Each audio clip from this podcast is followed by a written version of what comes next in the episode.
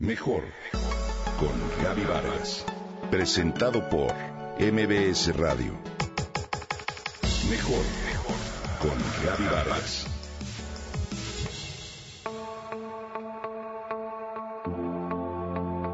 Un rey muy poderoso, ataviado con finos ropajes y joyas, realizó una larga travesía en busca de un viejo sabio para que le ayudara a encontrar la verdad.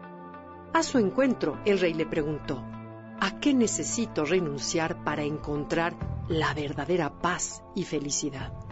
El sabio respondió, no necesita renunciar ni a su poder ni a sus riquezas, Majestad.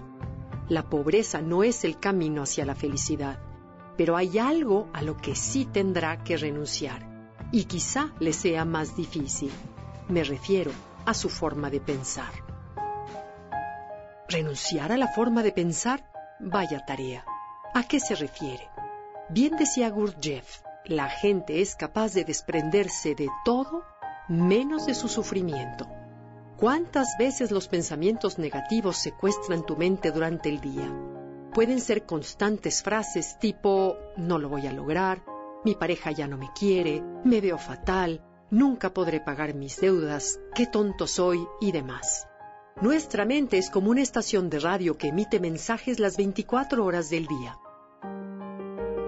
De acuerdo con los científicos, el número de pensamientos que generamos al día es de alrededor de 60.000, es decir, uno por segundo durante el tiempo en el que estamos despiertos. Lo que habría que vigilar es qué porcentaje de ellos es negativo. Además, si observamos, 95% de dichos pensamientos son los mismos que tuvimos ayer, antier y anteayer. Lo que preocupa es que de estos se calcula que alrededor de 80% son negativos. Es decir, en un día normal por nuestra mente pasan más de 45.000 pensamientos negativos. A lo anterior, el doctor Daniel Amen, un reconocido especialista en imágenes del cerebro, le llama ANTS, la abreviación de Automatic Negative Thoughts, lo cual significa pensamientos automáticos negativos. Lo anterior, por supuesto, tiene un efecto psicológico profundo que afecta a varios aspectos de nuestra vida. Por ejemplo, se ha demostrado que tener pensamientos negativos como juzgar, preocuparse y resentir estimula las áreas del cerebro involucradas con la depresión y la ansiedad. En cambio, los pensamientos positivos tales como confiar, apreciar, amar y pensar tranquilamente tienen un efecto calmante y benéfico para el cerebro. Las investigaciones comienzan a encontrar el por qué las experiencias negativas son tan pegajosas en la memoria. Para sobrevivir, el ser humano pone su atención selectiva en lo negativo. Esto es así desde la época de las cavernas. Nuestro cerebro es como velcro para la negatividad, todo se le adhiere, y como teflón para la positividad. Todo se le resbala, explica el doctor Rick Hanson, investigador del cerebro y psicólogo. Lo bueno es que para disminuir el porcentaje negativo hay una salida. El secreto está en aceptar una verdad. No siempre tus pensamientos son ciertos.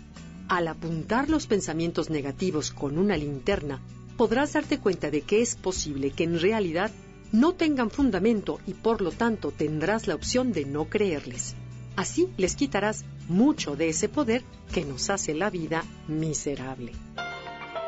De hecho, si nos percatamos, no son los acontecimientos los que nos hacen sufrir, sino la historia que creamos en la mente acerca de esos acontecimientos.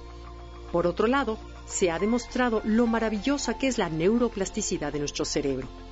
Al cambiar de manera consciente nuestra forma de pensar hacia lo positivo, la bondad y la felicidad, los caminos neuronales de la negatividad se encogen, los positivos se ensanchan y así vemos la vida a través de otra lente.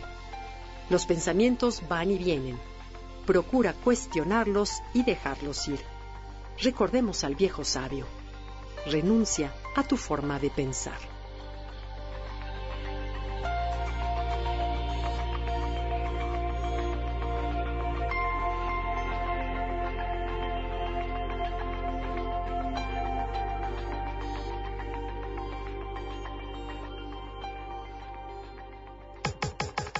Comenta y comparte a través de Twitter. Gaby-Vargas. Gaby-Vargas. Mejor con Gaby Vargas. Presentado por MBS Radio.